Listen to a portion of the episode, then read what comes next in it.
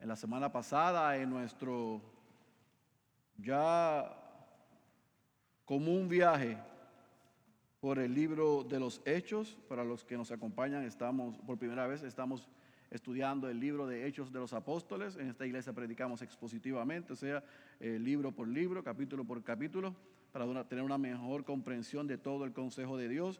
Y en los pasados meses hemos estado eh, bajo una travesía aprendiendo eh, sobre el Evangelio, sobre la misión y sobre la expansión que nos da el libro de Hechos. Pero la semana pasada vimos cómo ya ese Evangelio que había transformado a Jerusalén, y según Jesús había ordenado que se llevara fuera de Jerusalén, al los discípulos no seguir las instrucciones y ser obedientes, el Señor manda una persecución y los cristianos salen de Jerusalén y el Evangelio expande y comienza a llegar hasta los confines de la tierra. Y vimos cómo el Evangelio la semana pasada llega a través de Felipe y de un grupo de creyentes a Samaria y cómo los samaritanos respondieron al escuchar el Evangelio. Hoy de una multitud a la que Felipe le predicó y el Señor salvó. Hoy vamos a ver a Felipe predicándole el Evangelio solo a uno. Pero como ese uno que fue transformado por ese poder del Evangelio, la historia dice que a través de él llevó el Evangelio a su país y muchos vinieron al arrepentimiento. Así que tenga eso ahí en su nota, que Dios a veces nos envía a predicar a multitudes pero a veces nos, manda, nos envía a predicar a una sola persona. Pero si nosotros somos obedientes, Dios puede hacer grandes cosas y poderosas cosas a través de la proclamación del Evangelio a una persona y esa persona ir y compartirlo a muchas otras. Amén. Vaya a su Biblia a Hechos capítulo 8. Vamos a leer desde el versículo 26 al versículo 40. He titulado este sermón, ¿entiendes lo que lees? ¿Entiendes lo que lees? Hechos capítulo 8, versículo 26 al versículo 40. Cuando usted esté ahí, me dice amén. Dice la santa y la poderosa palabra de nuestro Señor Jesucristo. Un ángel del Señor habló a Felipe diciendo, levántate y ve hacia el sur al camino que desciende de Jerusalén a Gaza. Este es un camino desierto. Y él se levantó y fue.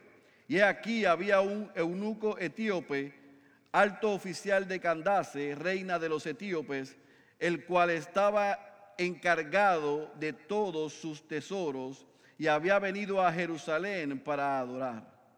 Regresaba sentado en su carruaje y leía al profeta Isaías.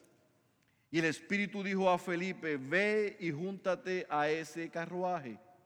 Cuando Felipe se acercó corriendo, le oyó leer al profeta Isaías y le dijo, ¿entiendes lo que lees? Y él respondió, ¿cómo podré a menos que alguien me guíe? E invitó a Felipe a que subiera y se sentara con él. El pasaje de la escritura que estaba leyendo era este. Como oveja fue llevado al matadero y como cordero mudo delante del, mudó delante del que lo trasquila, no abre él su boca. En su humillación no se le hizo justicia. ¿Quién contará su generación? Porque su vida es quitada de la tierra. El eunuco respondió a Felipe y dijo, te ruego que me digas de quién dice esto el profeta, de sí mismo o de algún otro. Entonces Felipe abrió su boca y comenzando desde esta escritura, le anunció el Evangelio de Jesús. Yendo por el camino, llegaron a un lugar donde había agua. Y el eunuco dijo, mira, agua, ¿qué impide que yo sea bautizado?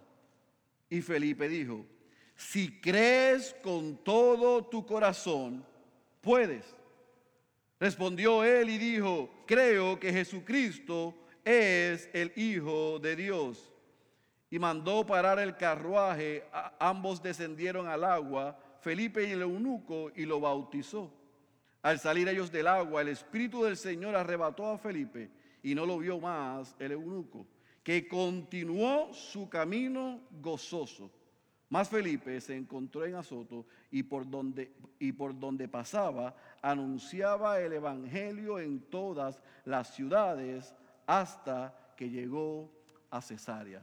Permítame orar y comenzamos a trabajar. Padre, que a través de, esta, de este encuentro que tú orquestaste, donde Felipe le comparte el Evangelio al eunuco y él responde, nosotros también podamos ser desafiados por el ejemplo de Felipe, pero también por la respuesta del eunuco. Ayúdanos a poder entender lo que tu palabra dice. En el nombre de Jesús. Amén, amén y amén. No pierda de perspectiva, si usted estuvo con nosotros la semana pasada, cómo cerró la narrativa que Lucas nos va trayendo sobre la experiencia de Felipe en Samaria. En el versículo 25 se nos dice que ellos salieron de Samaria predicando el Evangelio en todo lugar o en toda comunidad. Así que, ¿quiénes salieron? Pues se entiende que Pedro y Juan, que habían sido enviados por la iglesia en Jerusalén a ver, salieron de regreso a Jerusalén y se entiende que Felipe o se fue con ellos de regreso a Jerusalén o iba de camino de salida de Samaria. Pero el versículo 26, Lucas nos dice a nosotros que un ángel del Señor le da una instrucción específica a Felipe y le dice, levántate y ve hacia el sur. Ese levántate no es que él estaba sentado, es una expresión como prepárate, está listo, recoge, haz lo que tengas que hacer y sal hacia el sur. Esa expresión o esa orden que dio el ángel, no vemos en, ninguna, en ningún registro que Felipe la haya que cuestionado, sino que Felipe fue obediente, se levantó y salió hacia el sur. Y es importante que usted entienda hacia dónde va Felipe, porque él le da unas instrucciones, el ángel le da unas instrucciones a, a Felipe de ir hacia el camino que va de Jerusalén a Gaza y entre paréntesis dice la escritura que es un camino desértico, es un desierto. Si usted ve ahí en pantalla, usted se va a fijar, y esto es muy pequeño, pero yo quiero que usted vea y tenga una idea de dónde estaba Felipe. ¿En qué lugar en Samaria él predicó? Simón el mago respondió y después tuvimos aquella situación con Pedro y los apóstoles. Y dice Lucas en el versículo 25 que ellos descendieron, salieron de Samaria, camino probablemente a Jerusalén.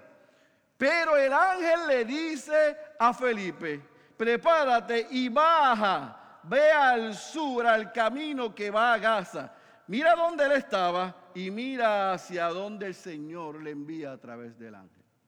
Mire cómo el Evangelio que está concentrado en Jerusalén comienza a salir a Samaria, después a Judea, a los confines de la tierra, y comienza a expandirse ese evangelio a otros lugares. Lo interesante de esto es que en ese camino Felipe sabía que no había mucha gente. Esa ciudad de Gaza había sido destruida muchos años antes. Y en ese camino hacia la nueva Gaza lo que habían eran ruinas, por ende no había mucha gente que vivía allí. Así que Felipe probablemente, igual que usted y yo estamos pensando, cuando escuchó al ángel se debió haber preguntado, ¿para qué me estará mandando ahí si ahí no hay mucha gente? Si lo pensó o no lo pensó, Lucas no lo dice. Lo que sí nos dice es que él obedeció y fue. Y salió y dice el texto que él llegó a, en ese camino y se encontró a alguien que paralelamente, mientras el ángel instruye a Felipe a ir, había un etíope, un oficial, un eunuco, alguien que estaba a cargo de los tesoros de la reina. Y el título de la reina en aquella época era la Candice, ese no era su nombre, era como el faraón o el César de aquella época. Y este hombre estaba a cargo de guardar los tesoros o de administrar los tesoros del reino de la reina. Y este hombre, este eunuco, este etíope, este oficial de raza negra, de África, para que se ubique, estaba en Jerusalén y aparentemente había ido a Pentecostés a adorar. Sin embargo, hay algo importante que usted debe entender y que debemos entender. Es que los eunucos, por su condición, estaban castrados para hacer un trabajo de cuidado sobre bienes o sobre en la, en la antigüedad, sobre harem. No se les permitía tener libre comunión y adorar como el resto de los ciudadanos judíos. O sea, ellos podían ir al templo, pero no podían adorar como el resto de los judíos. Pero el texto dice que él venía de regreso de Jerusalén, se entiende que fue a Jerusalén Pentecostés, de alguna manera a adorar, y los historiadores piensan que él adquirió un rollo del profeta Isaías. Así que después de su visita en Jerusalén, él va de regreso hacia Etiopía, que es Sudán ahora mismo. Es la Sudán, no es la Etiopía que nosotros conocemos, es Sudán en la actualidad. Él va de regreso en un carruaje con sus siervos llevando a los caballos y él montado allí. Y nos dice que él tenía el rollo abierto y que él iba leyendo, leyendo en voz alta, porque así se leía en aquella época, en voz alta el rollo del profeta Isaías. ¿Está conmigo?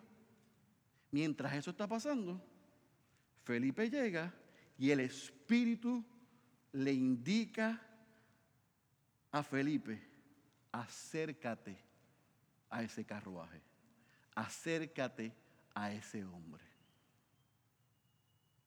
acércate a él.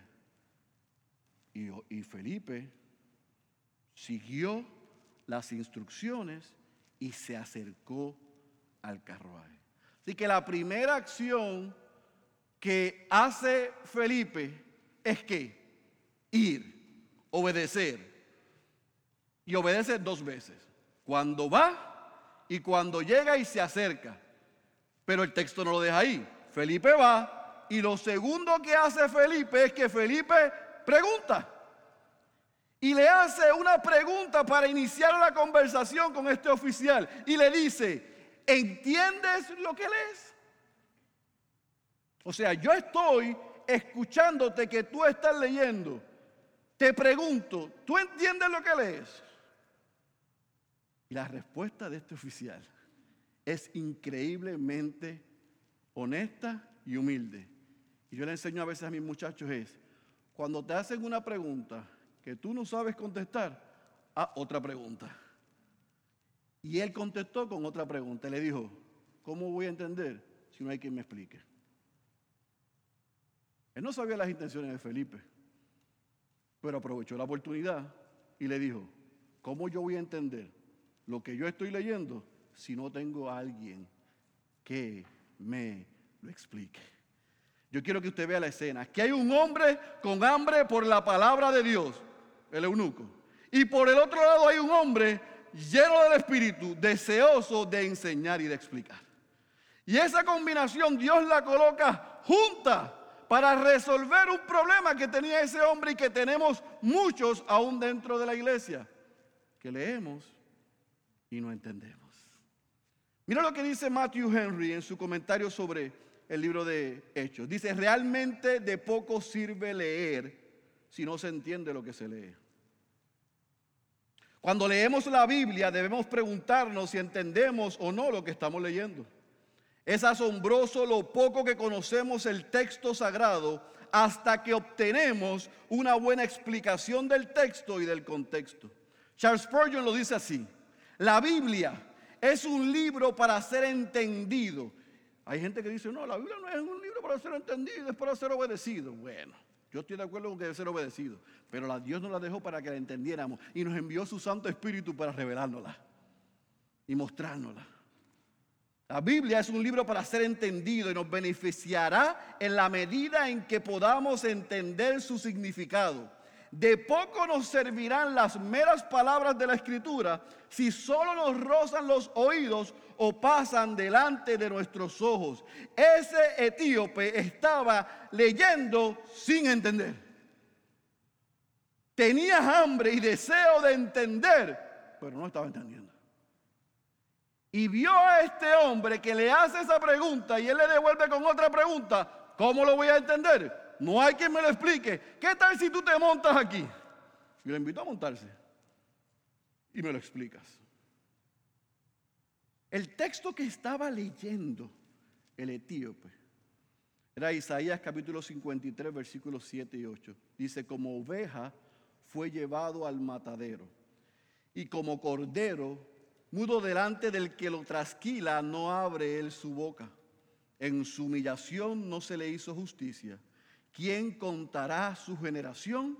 Porque su vida es quitada de la tierra. Yo le pregunto a usted, ¿no será orquestado y de manera providencial que cuando Felipe se acerca a ese carro, ese oficial está leyendo exclusivamente y puntualmente ese texto, esa porción donde está hablando de un cordero que fue trasquilado sobre una oveja que fue llevada al matadero. El Señor le puso en bandeja de plata a Felipe la oportunidad para explicarle a ese etíope quién era ese cordero, quién era ese hombre.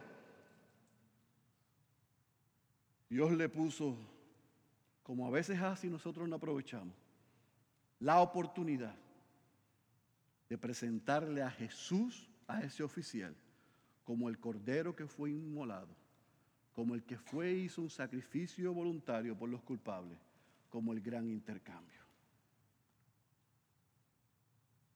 Así que Felipe va, Felipe pregunta y ahora Felipe explica. Porque la pregunta fue, ¿cómo voy a entender lo que tú lo que tú me estás preguntando, ¿cómo lo voy a entender si no hay quien me lo explique? Pues entonces Felipe se monta en el carro y yo quiero que usted vea el versículo 34 porque el etíope ruega a Felipe. Eh, hay tanta hambre, hay tanta necesidad, hay tanta humildad. Estamos hablando de un oficial que le pide a este hombre que él no sabe quién es, pero tiene apariencia de que probablemente sepa de lo que yo estoy leyendo. Y le ruega que le explique. Explícame si ese cordero, si esa oveja que se está refiriendo el profeta Isaías está hablando de sí mismo o de otro. Y yo quiero que usted no diga, como algunos dicen, uy, pero como ese chavoy, pero qué bruto, pero no entiende cómo está hablando de Jesús. Porque los oficiales religiosos judíos de aquella época pasaban por ahí, por esa parte del rollo del profeta Isaías, y se cuestionaban lo mismo. Tipos que eran brillantes en la ley, que conocían la escritura, se detenían ahí y tenían tres interpretaciones. Sí, el, el, profeta estaba hablando del pueblo de Israel, ese es el Cordero. Sí, el profeta estaba hablando de sí mismo. Sí, el profeta está hablando del Mesías. nunca se pusieron de acuerdo. Que este hombre que no era creyente, que no era judío, tuviese esa pregunta no era nada normal. Pero muestra un interés en conocer ¿Quién es ese cordero? ¿De quién está hablando el profeta Isaías? ¿A quién se está refiriendo? El versículo 34 y 35 nos dice que desde ahí, desde esa escritura, Felipe comienza a anunciarle el Evangelio de Jesús. Porque toda la escritura apunta a Jesús. La puedo tomar desde la ley en Génesis, la puedo tomar en Malaquías y toda la escritura apunta a Jesús.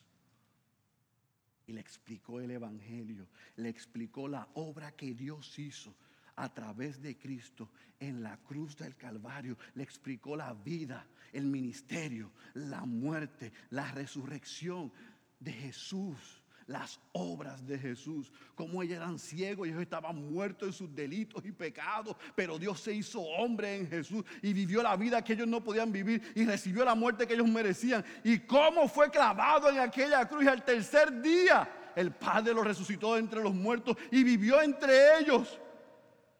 Y cómo le ordenó que esperaran la visitación del Espíritu Santo, que la iglesia se formara y después ascendió al Padre. Le explicó todo. Al explicarle todo a ese oficial, al explicarle y anunciarle el Evangelio, al presentarle al Evangelio desde la escritura donde estaban leyendo.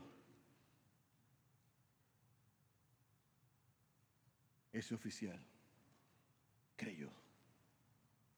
Fíjese que lo que Felipe estaba haciendo uno a uno con ese eunuco, con ese hombre. Ese uno a uno era el mismo mensaje que habían predicado en Jerusalén antes de la persecución.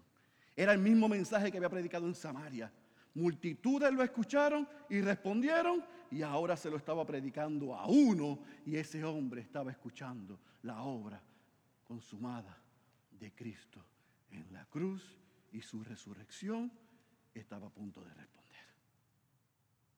Felipe no llegó a, la camino de Gaza y dijo, ay, esto es un tipo nada más, yo, a mí me gustan las masas, los estadios llenos, las iglesias grandes, la muchedumbre. Él dijo, vamos a trabajar.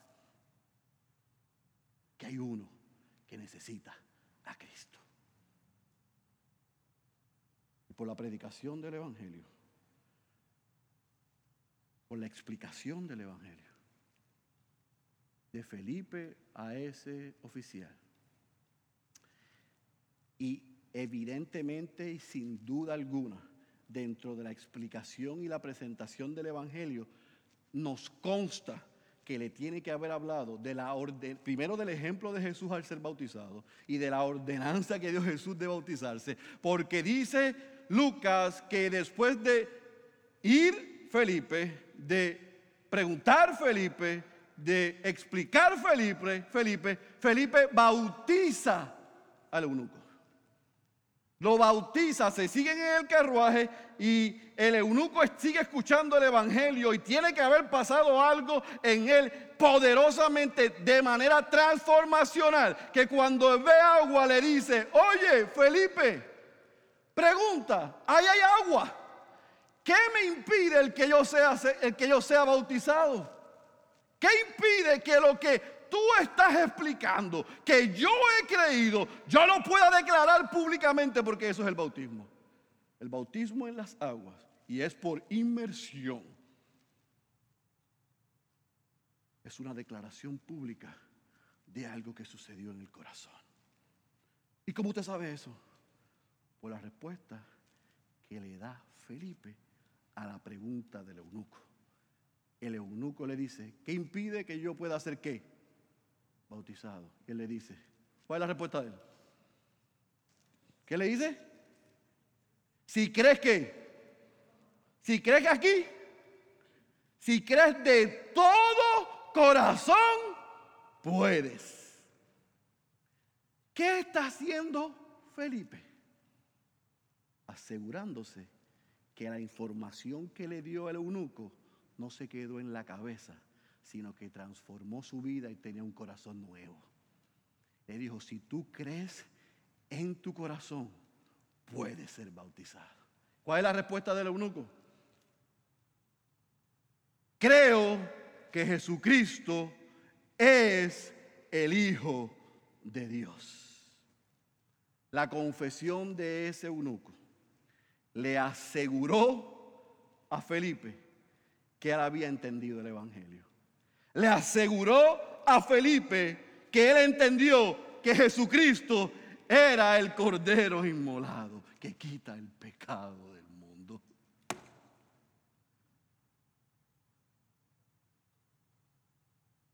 Y le dijo, si tú has creído, no hay nada y no hay nadie que te lo impida. Y el eunuco dijo, para el carro y bajémonos aquí y bautízame. Y narra Lucas que se bajaron.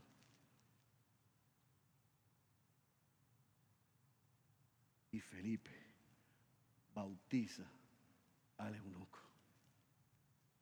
Y Felipe le consta la transformación de ese hombre porque estuvo dispuesto también a ser obediente y seguir la ordenanza de ir a las aguas como testimonio público de que Cristo era su Señor, de que Jesucristo es el Hijo de Dios.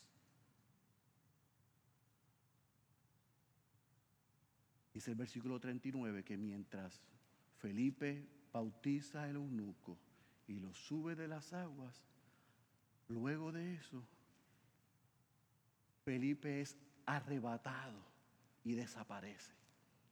Yo quiero que usted tenga, vea una similitud. El levántate y ve y el Felipe ser arrebatado es similar a la experiencia del profeta Elías.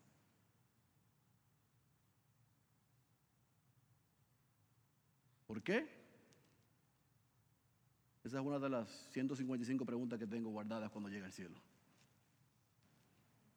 ¿Por qué? Lucas quiere presentarlo de esa manera, con esa coincidencia, no sé. Pero hay similitud en la experiencia entre el profeta Elías y Felipe en su predicación y bautismo del eunuco. Ahora, no importa qué versión de la Biblia usted tenga, yo le aseguro a usted que ninguna versión dice que cuando Felipe es arrebatado y desaparece de la vista del eunuco, él cayó en pánico y empezó a buscar a Felipe y dijo, ay, ¿qué pasó aquí? No, ahí dice que el eunuco siguió gozoso. Le dijo, vámonos, que yo tengo que llegar a casa a decirle a mi reina y a mi gente lo que yo he visto y lo que yo he experimentado. Y él siguió gozoso su camino. Siguió con gozo el camino. Y yo quiero que usted entienda, por favor, César, por el mapa, lo que significó para el cristianismo que ese oficial etíope, eunuco, fuese transformado por el poder del Evangelio. Etiopía en aquella época era considerada como los confines de la tierra, como los lugares más lejanos. Y tan pronto comienza la persecución y los creyentes comienzan a ser dispersados y comienzan a abrir su boca y comienzan a predicar el Evangelio sin importar la raza, el lugar, el idioma o la condición social, Dios comenzó a cumplir su palabra. El Evangelio comenzó a llegar hasta los confines de la tierra. Lo interesante es que por tres siglos no se escuchó de absolutamente ninguna iglesia en Etiopía. Pero en el cuarto siglo comenzaron a salir cristianos de Etiopía y se comienza a escuchar de una iglesia allí. Y los hombres y las mujeres allí testificaban que eran el producto de siglos antes de un oficial que vino de camino a Jerusalén y fue transformado por el poder del Evangelio y nunca se quedó callado. ¿Qué pasó con él? No sabemos. Lo mataron, no sabemos. Pero algo sabemos, que la semilla del Evangelio fue sembrada en Etiopía. Tres siglos donde nadie sabe nada.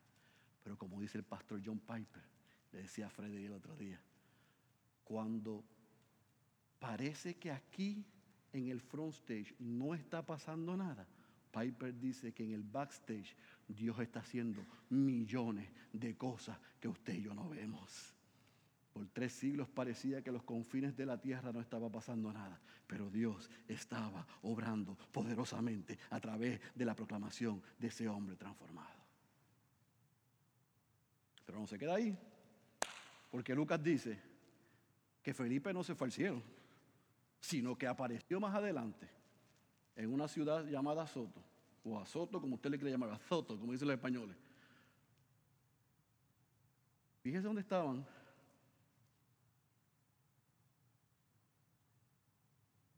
Y él llega aquí. ¿Cómo de aquí llegó aquí? Sabemos lo que dice. Fue arrebatado de aquí, llegó aquí. Pero Lucas dice que Felipe siguió el camino por esas ciudades costeras. ¿Haciendo qué? Predicando el Evangelio. Hasta que se situó en la ciudad de Cesarea. Y ya en el capítulo 21, de hecho, lo volvemos a ver. Hospedando al apóstol Pablo. Y le llaman Felipe el evangelista. Porque Felipe fue transformado por el poder del Evangelio y no pudo quedarse callado. Y fue obediente y lo que recibió lo compartió en todo lugar que fue. Y así culmina este maravilloso encuentro entre Felipe y el eunuco. Felipe va, Felipe pregunta, Felipe explica, Felipe bautiza, Felipe se va y sigue su camino haciendo lo mismo por lo cual fue enviado a Gaza. Eso es el texto. Yo no puedo decir nada más ni nada menos de lo que está ahí. Pero sí quiero dar dos aplicaciones para cerrar este mensaje. Uno para el creyente y otro para el que está aquí que no es creyente.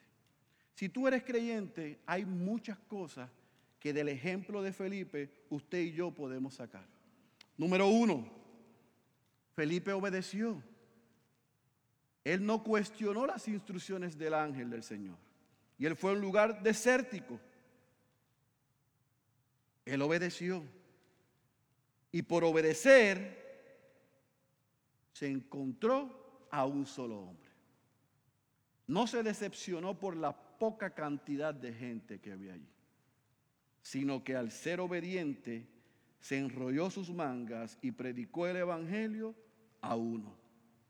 El Señor igual quiere que tú y yo seamos obedientes y vayamos donde Él nos mande y comencemos a predicarle el Evangelio a uno. ¿Quién es tu uno? ¿Quién está a tu alrededor? Que Dios quiere que tú le compartas el Evangelio. Número dos,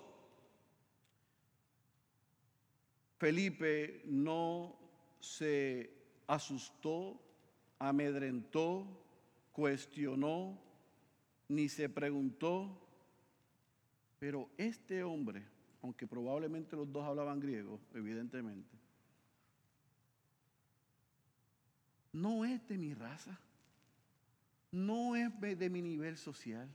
Él es un alto oficial. Esa gente son unos paganos. Yo no, yo no voy a, ¿para qué yo le voy a predicar el Evangelio? O él no me va a escuchar a mí por quien yo soy. Él se acercó a alguien que no se parecía a él y que no estaba en el mismo lugar socioeconómico que él y como quiera le compartió el Evangelio. No descartes a nadie, jamás descartes a nadie por su raza, su lengua o su nacionalidad. En mi trabajo yo tengo que viajar mucho. Y uno de mis mejores amigos cuando viajo es Uber. Yo llego al aeropuerto y digo, Uber, y digamos. Así que en cada ciudad que yo llego y me monto en un Uber, y mis distancias son de una hora, Normalmente el chofer es de una nacionalidad musulmana o de una creencia musulmana. Así que yo lo veo y comienzo a preguntarle, ¿cómo es su nombre? Y él comienza a responderme. Y como él escucha mi inglés y yo escucho su inglés, ya hicimos clic. Y con esta cara dice, esto es de los míos. Y comenzamos a conversar y comenzamos, yo veo, me quedan 40, me quedan 35, voy bien. ¿Y dónde? ¿Cómo llegaste a Estados Unidos? Ah, y, y pam, pam, y tienes familia. ¿Y tienes hijos? Sí. Ah, ¿Y dónde trabajas? Eh, estoy estudiando en la universidad. ¿Y qué estás estudiando? No, me pasó en Denton. Estoy estudiando religión. Ah, estás estudiando religión. ¿Y qué religión tú estás estudiando? No, no, estoy estudiando todas las religiones. ¿Sí? ¿Y qué tú piensas de Dios? Oh, Dios, sí. Y me da una explicación de Dios muy certera. Sí, oye, ¿y tú has escuchado de Cristo? Oh, Jesucristo fue un gran hombre. Tremendo profeta, tremendo maestro. Oh, sí. ¿Y de dónde tú sacas eso? Y entonces comenzamos a tratar de él convencerme a mí y de yo convencerlo a él. Pero entre col y col, mi trabajo es tratar de presentarle ese evangelio. Y yo hago mi mayor esfuerzo, con mis limitaciones de idioma, de poder presentarle el evangelio y dejarle la semilla antes de que me deje en mi destino. Y yo oro por ese hombre normalmente para que esa semilla a su día dé fruto.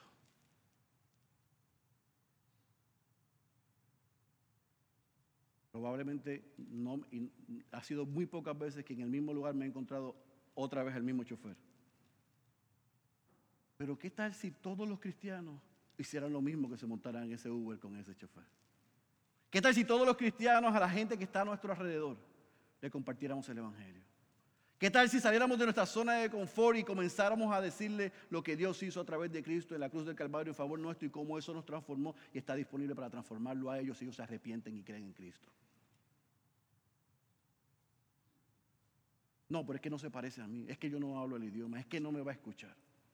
Esas son excusas.